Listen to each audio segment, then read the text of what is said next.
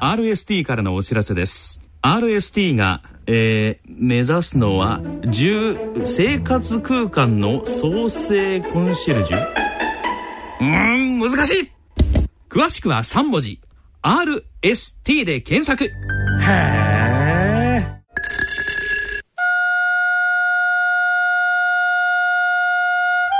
静岡町角電気屋さんのコーナーです聞き手は静岡在住の歌人田中昭義さんです。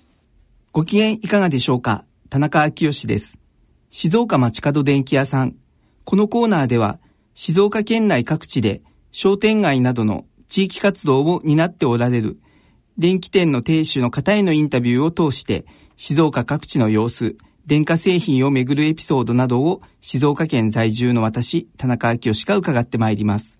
今回は伊豆の国市のウェイブ相沢の相沢進さんと電話をつないでお送りいたします。相沢さんよろしくお願いいたします。よろしくお願いします。こちらの、えー、ウェイブ相沢さん、えー、お店は創業どのぐらいでいらっしゃいますか？はい、およそあの大体57年経ってます。はい、57年。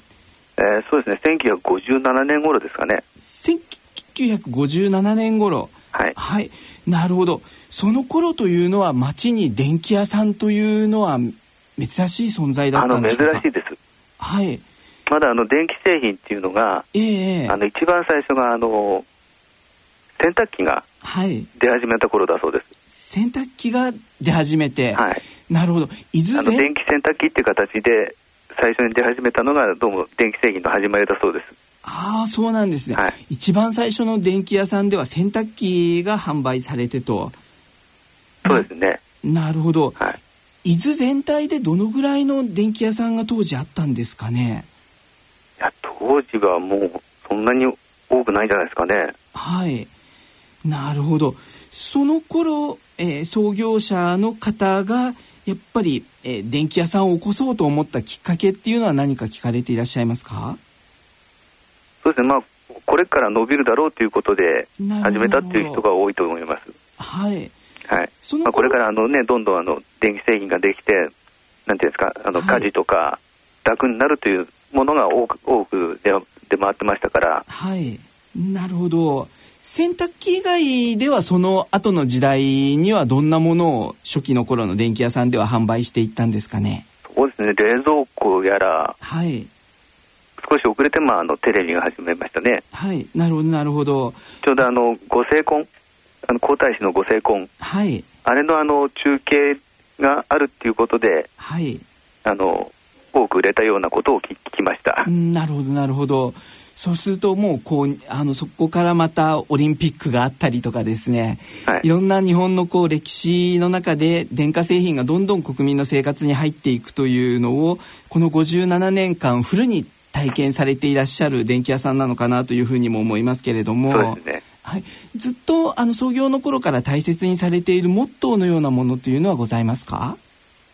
そうですね。まあ電気屋としたら多分当たり前だと思うんだけど、はい、良いものを修理して長く使うっていうのが、はい、大事にしてるモットーではありますけど。なるほどなるほど。良いものを修理して長くというのをもう57年間現在に至るまで大切にされていらっしゃってと。はい、はい、あのそういう中でこう創業の頃からですねあのいろんな世代いろんな人々のお客さんもいらっしゃったんじゃないかと思いますけれども、はい。えー、何かこうお客さんとのエピソードというのはございます？そうですね。まああの例えばあの亡くなった方が買い求めたものをが壊れてしまって、はい、それを直して使えるようにしていくした時のお客さんにありがとうって言われるのが一番、はい、あの嬉しいですね。なるほどなるほど。亡くなった方、えー、もう1代前の方が買ったものを、はい、やっぱりでもそれは愛着もある製品ですよね。はい、それを直したりっていうのはもう時代が違うと部品とかいろいろまた大変なんじゃないかと思うんですけれども、えー、でもやっぱりそういうのは一つ一つ試行錯誤されながら直していかれるんですね。そうですね。はい。なるほど、なるほど。いや、でもそういうやっぱり感謝されるお仕事ってすごくいいなと思いますけれども、そろそろお時間となりました。この続きは次回の放送でお送りいたします。静岡町角電気屋さんのコーナーでした。聞き手は静岡在住の歌人田中昭義さんでした。